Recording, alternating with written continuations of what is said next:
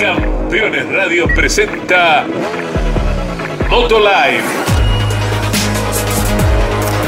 Lo mejor del motociclismo de Argentina y el mundo. Moto Live, Moto Live. En Campeones Radio. Con la conducción de Mauricio Damon Gallardo y Sebastián Porto.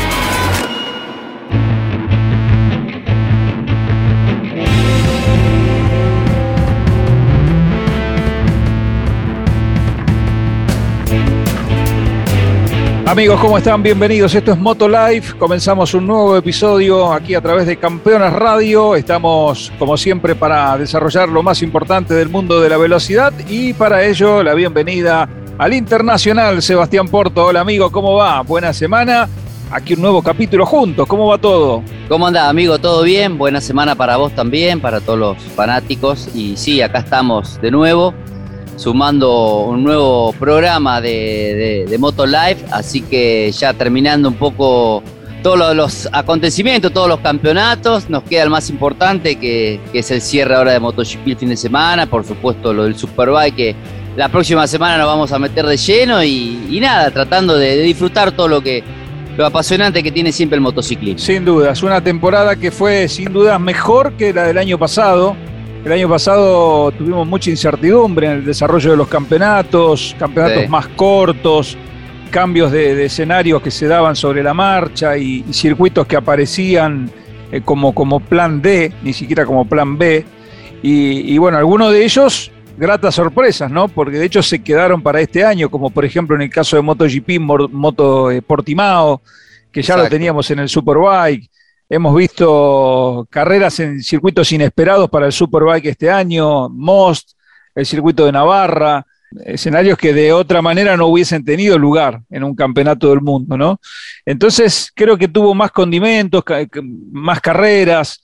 Eh, en ese sentido el balance da más, más positivo. Independientemente de que MotoGP ya definió su campeón, también Moto 3, ya vamos a hablar de Pedro Acosta, queda pendiente el de Moto 2 que está ahí a cerrarse en Valencia con, una, una, diferencia importante a favor de quien está liderando el certamen y nos queda después la definición entre Jonathan Rea y Topra Razaglioglu que va a ser en Indonesia en un par de semanas. Antes de meternos en los números finos de, de MotoGP, Sebas, una preocupación, alarma otra vez con Márquez.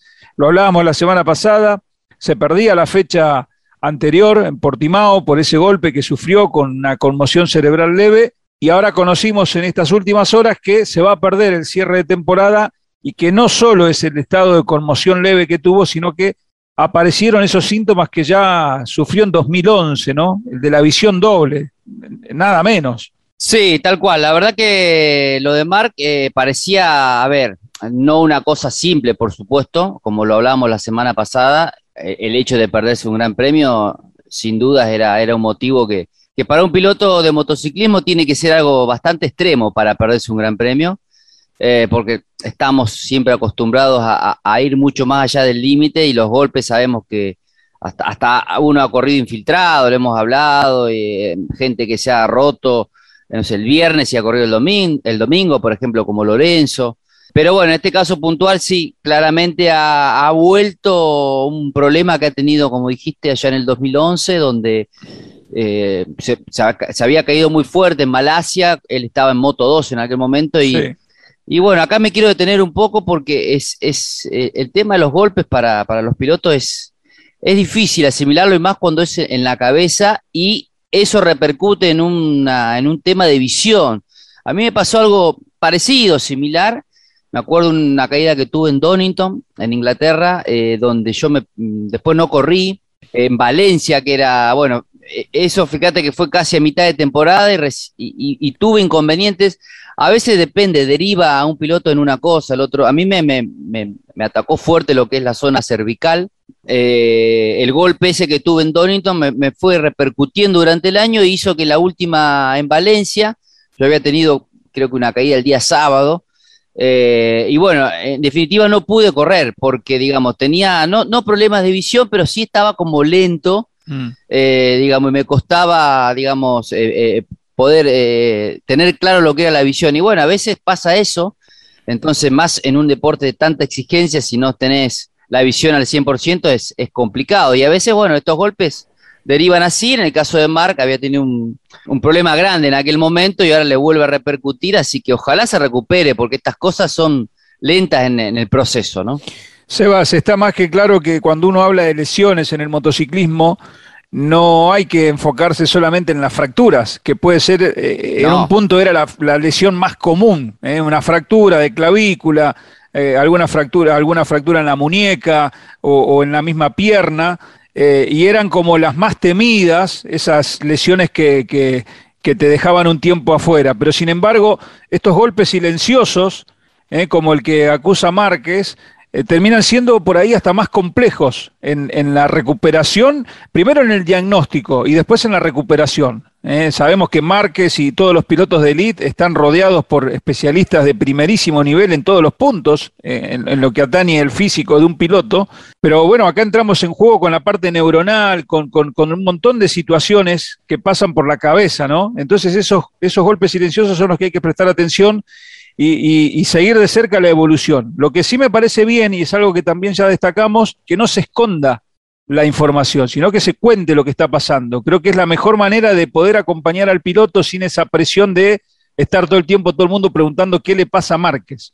Acá me parece que tomaron otro camino y nos parece más saludable, ¿no? Para, para que el entorno pueda ayudarlo a Márquez a, recuperarse, en definitiva. Por supuesto, por supuesto, tiene que ser claro, eh, porque de hecho, eh, más, más en un problema así, donde el hecho de saltarte, en este caso, dos gran premios con el de Valencia, no, deja de ser un, problema menor. Eh, así que, y sobre todo, volver a lesionarse o, reincidir en, una lesión que había tenido ya en el 2011 que no es para nada agradable. Sabemos que la visión es algo muy delicado y cuando eso proviene de un golpe en la cabeza, mucho más, no, no, se jode con eso.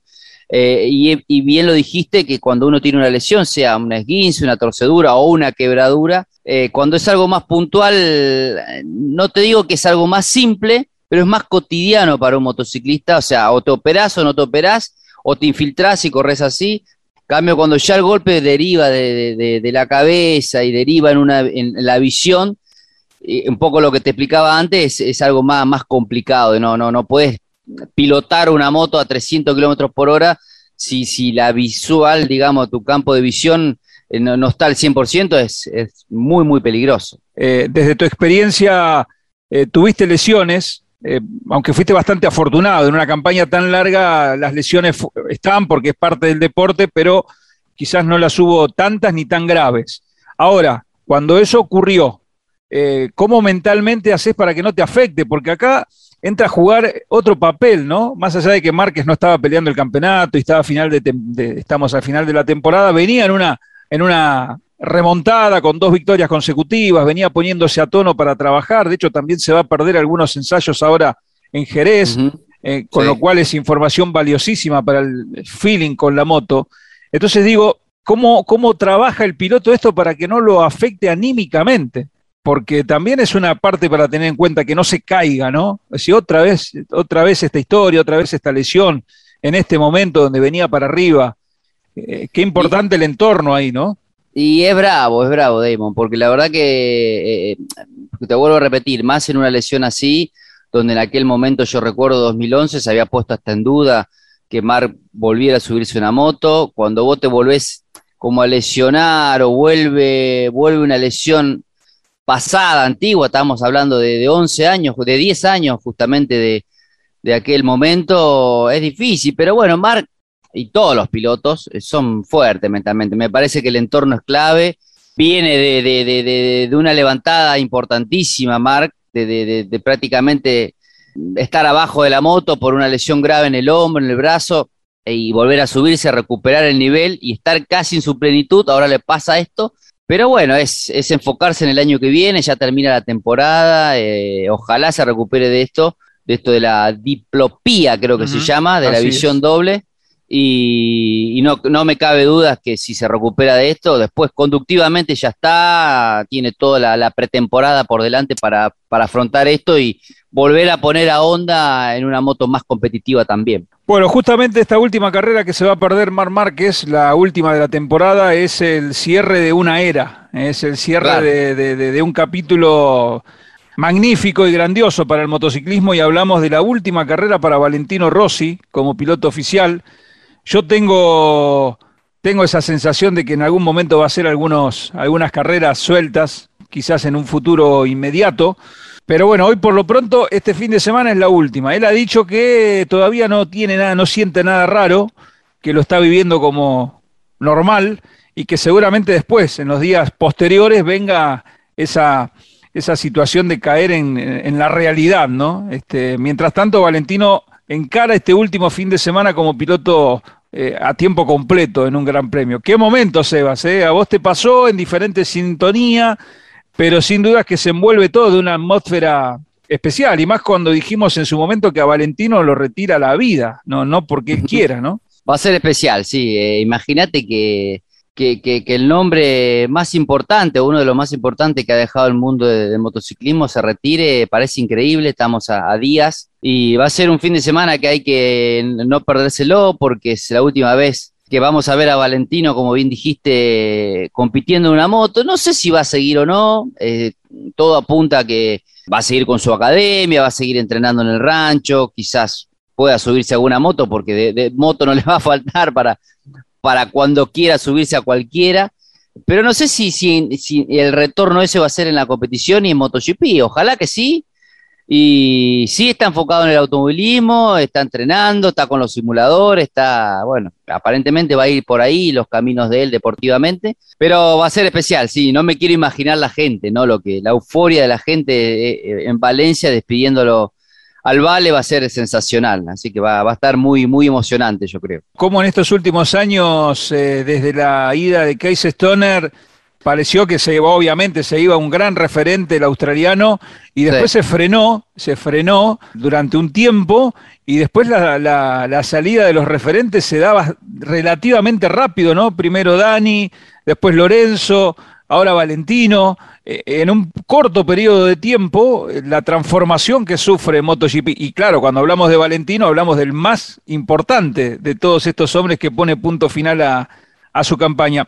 Esto no quiere decir que MotoGP no siga en su lugar. ¿eh? La gente, obviamente, habrá menos fanáticos de Valentino en las carreras, pero el, deporte va a seguir porque siempre el deporte continúa. Pero de todas maneras, los primeros meses, durante todo 2022, en la primera temporada, no cabe ninguna duda que se va a notar esa ausencia, se va a hacer sentir, eh, se va a sentir esa presencia aunque no esté el 46 ahí en, la pista, ¿no? Porque trasciende todo. Trasciende todo y es un hombre muy pesado, o sea, acapara, yo creo que hasta mismo Dorna y el ambiente lo va a sentir porque todo lo que genera Valentino es, muy grande, eh, por eso es el, para mí, modo de ver, es uno de los más grandes o el más grande de lo que ha generado y ha trascendido la frontera de este deporte, como siempre digo, ¿no? O sea, vos ves el 46 en cualquier parte del mundo y aquel que no es tan seguidor o fanático del motociclismo, inmediatamente lo asocias con él y con, con el MotoGP, así que eso es lo que ha generado Vale en el mundo. Pero eh, cambia las épocas, cambia las épocas, vienen pilotos nuevos, nuevos referentes, y es así, hay que acostumbrarse, y, y demasiado duró Valentino, algunos les toca antes, otros después, pero, pero bueno, sí es cierto que hubo una camada importante de, nombres que, han hecho grande al motociclismo que estas últimas 3, 4, 5 años han, dejado el deporte. A tal punto que, por ejemplo, el año que viene vamos a tener eh, solo tres campeones en actividad, eh, con eh, Márquez, si todo va bien, Mir y, y Cuartararo, que acaba de sumarse a esa lista, no digo campeones de la clase mayor. De la clase eh, grande, claro. Eh, en un momento convivían varios, este, pero bueno, eso, eso siempre se ha dado en, casi todas las categorías. Sebas, te propongo hacer una breve pausa y ya continuamos con más Moto Life aquí en Campeones Radio porque nos quedan varios temas todavía, ¿te parece? Dale, dale, buenísimo. Pausa amigos, ya regresamos.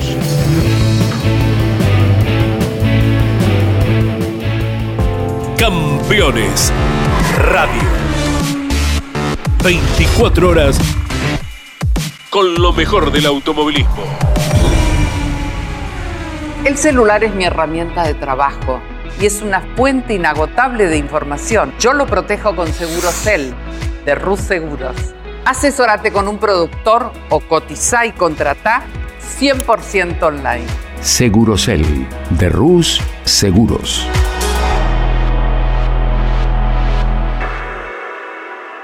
Mundo Sport. Las voces de todos los protagonistas y la actualidad del mundo motor. Mundo Sport. Mundo Sport.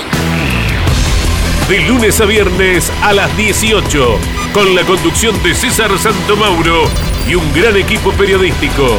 En Campeones Radio. Todo el automovilismo en un solo lugar.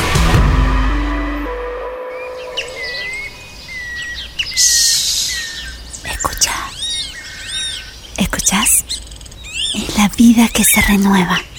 Córdoba en primavera. Agencia Córdoba Turismo. Gobierno de la provincia de Córdoba. Comunicate con este programa. Deja tu mensaje de texto o voz al WhatsApp de Campeones Radio. 11 44 75 0000 Campeones Radio. Todo el automovilismo en un solo lugar.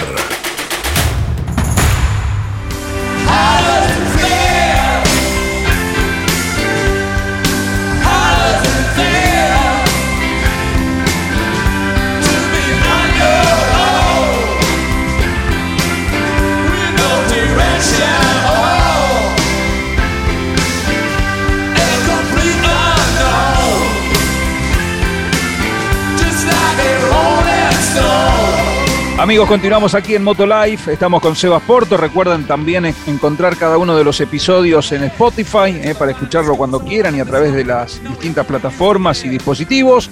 Están todos los programas ahí eh, para repasar uno por uno cada uno de estos capítulos. Arroba Sebasporto19, arroba Daimon y estamos conectados y hablando, Sebas, de recambio, en el bloque anterior venimos eh, analizando este, esta despedida de Valentino. Yo creo que la semana que viene, ya cuando pase el fin de semana, vamos a poder ponernos más en situación cómo va a ser, porque uno puede imaginar la última carrera de Valentino, o no, la última carrera, sino la última participación en un fin de semana de Gran Premio pero por ahí la realidad supera todo lo que uno puede pensar. Entonces, la semana que viene vamos a tener la foto completa de lo que va a ser eh, emoción, sin dudas. Eh, Algún festejo se va a armar, ¿eh? Sí, yo, creo, que, sí, sí, sí, alguna va a volver A, va a volver al clásico ese que era, que era siempre. Yo creo que se tiene que despedir a lo grande, no solo en pista, sino armando algún show de esos que siempre solía ser Valentino. Así que creo que la gente y el mundo se lo merece de, que, de que lo despidan de esa forma. Y ojalá que MotoGP también lo haga. Yo creo que la categoría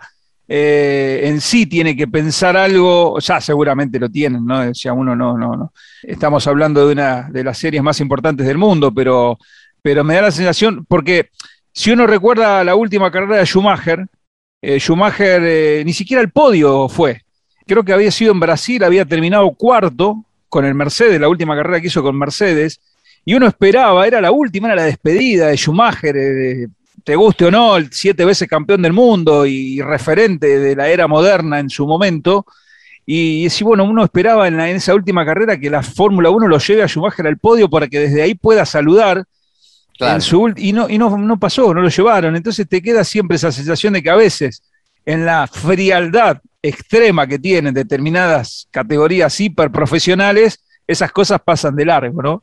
Eh, entonces hay que ver dónde se puede equilibrar las dos cosas, Sebas. Yo creo que MotoGP en ese aspecto es bastante más, más abierto. Eh, suele hacer este tipo, los clásicos videos, esos que vemos cuando hay un campeón del mundo, cuando hay una despedida.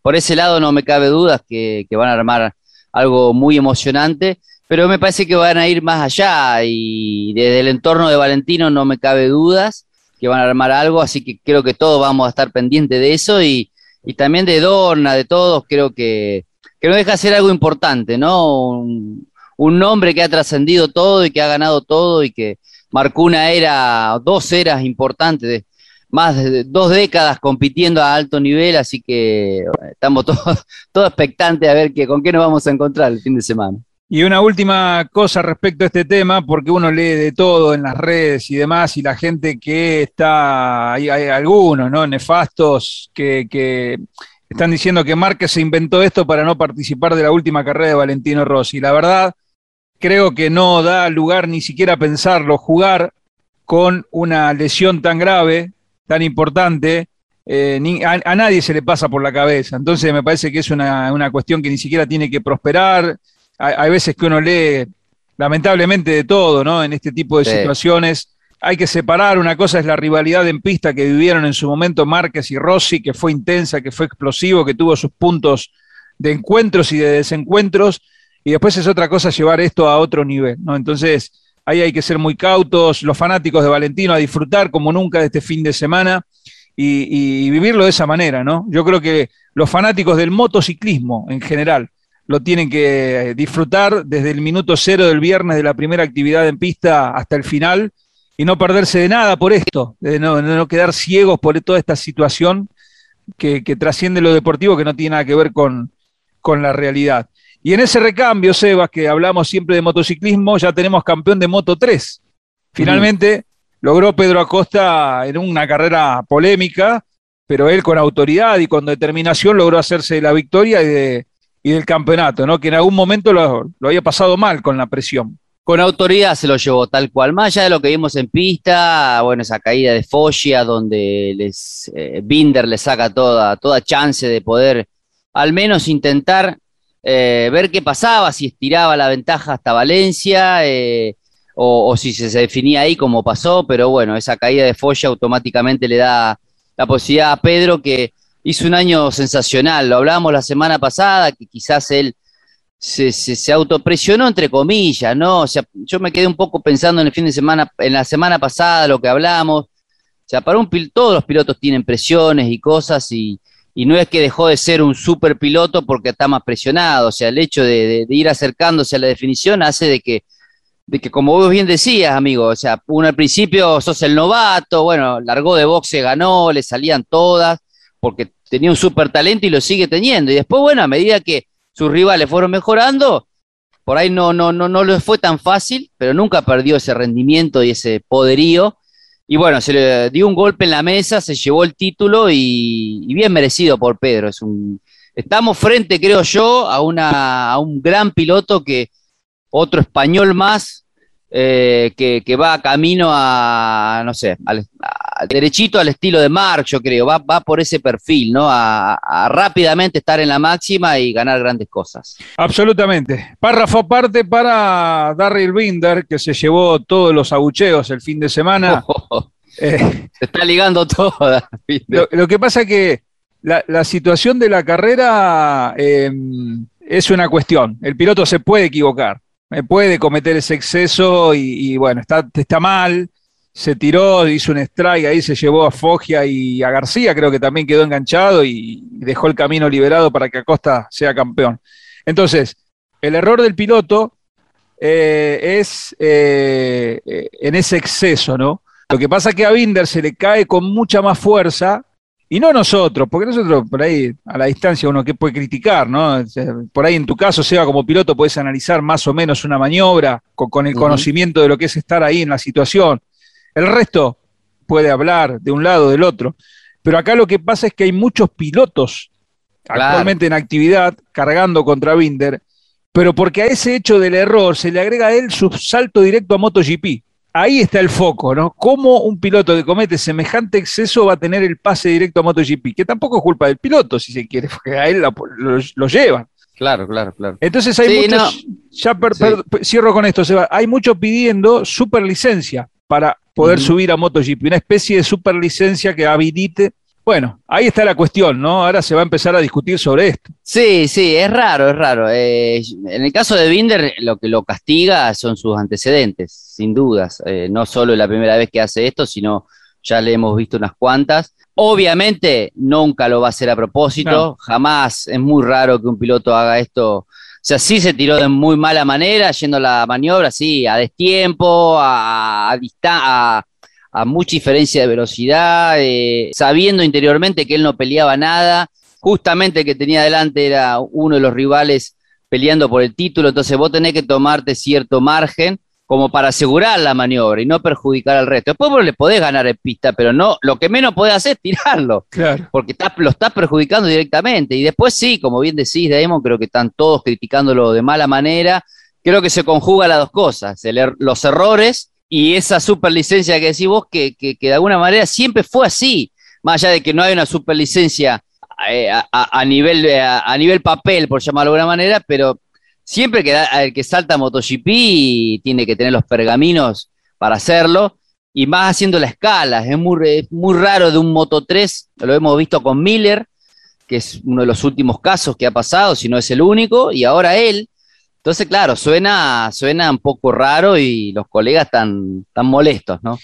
Sí, y recuerdo Miller en sus primeras carreras MotoGP que tuvo un par de golpes fuertes y todo el mundo caía sobre eso, ¿no? Sobre el hecho de la falta de experiencia en una categoría anterior en cuanto a potencia. Es un salto grande, Damon, de potencia, de, velocidad, de, de, feeling, de, bueno, de nada, de un montón de cosas que es incomparable lo que es. Por eso está la categoría intermedia, para hacer los pasos lógicos, digamos. Además, imagino, Sebas, eh, no solo de, rendimiento y performance de la moto, sino el tamaño, peso, vos podés con una moto hacer los reflejos cuerpo a cuerpo que con una moto de prototipo que ya está arriba de los 160 kilos y casi 160 kilos, ya no es lo mismo, el poder de frenado, las referencias.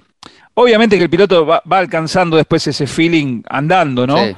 Pero, pero bueno, no deja de ser, como decís vos, más que una escalera, hace un trampolín. Y, y vos sabés que cuando vas a escalera, eh, haces un escalón a la vez, sabes que vas a llegar bien. ¿eh? En cambio, en el trampolín, el trampolín te tira, pero nunca sabes cómo vas a caer. ¿Cómo vas a caer? Sí, no, ni hablar, ni hablar. Sí, no solo, no solo no equivocarse, sino que sea competitivo también.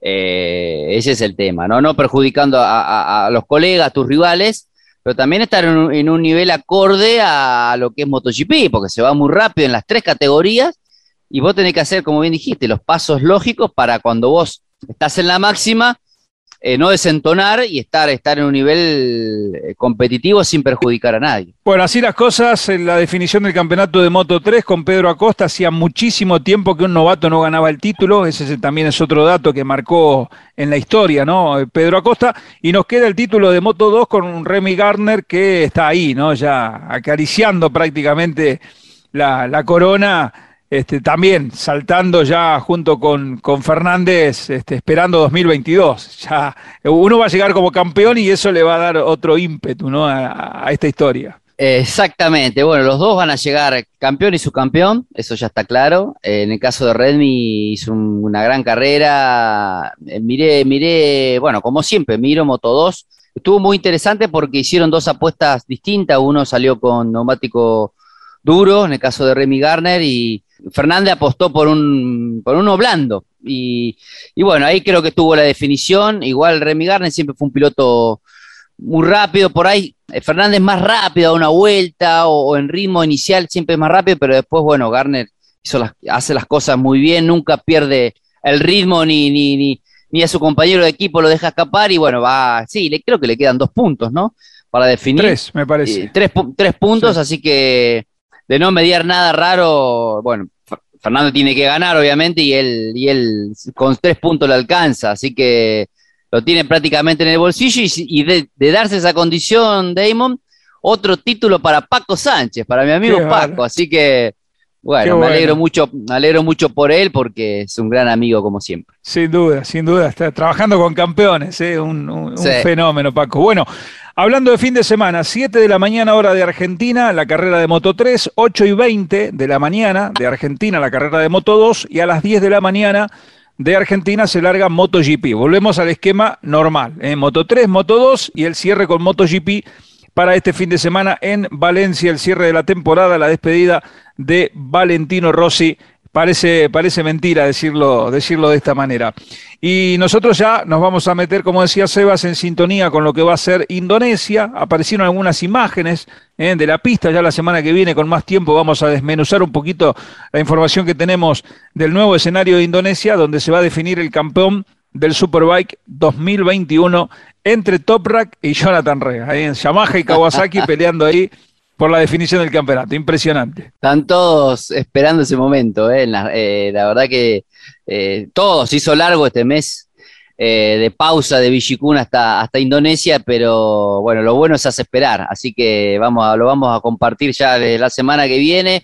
Vamos a ver qué pasa con la pista, hay imágenes, hay fotos, así que va, va a estar interesante un poco analizar lo previo, ya metiéndonos en lo que respecta al fin de semana, que, que, vamos a ver qué pasa, ¿no? Creo que va a estar abierto, Rea va, va a estar con todo, como siempre, y, y el turco afilado, así que creo, creo que va a estar interesante. Bien, Sebas, vamos llegando al final de este Moto Life. Hemos hablado, bueno, así a carpeta abierta, ¿no? Uno va, van saliendo los temas de acuerdo a lo más importante de los últimos días y los vamos desmenuzando.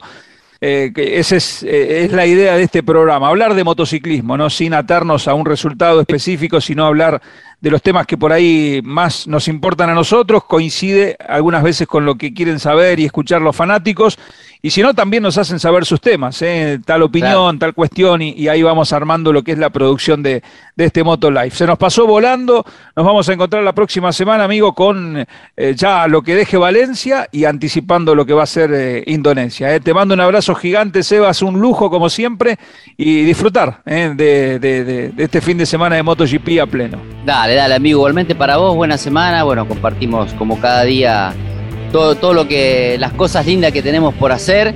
Así que se vienen nuevos encuentros, nuevas charlas, estamos laburando a full con eso y, compartimos, compartimos todo lo, lindo del motociclismo. Así un cariño enorme para toda nuestra producción de Campeones Radio y bueno, eh, estamos en contacto. Cariño a todos los fanáticos también. La palabra de Sebas Porto, amigos, hasta aquí llegamos. Gracias Sebas, abrazo grande a todos los amigos de Campeones Radio y aquí los esperamos en la próxima semana con más Moto Life. Disfruten con todo y recuerden, en moto, siempre con casco. Chau, chau.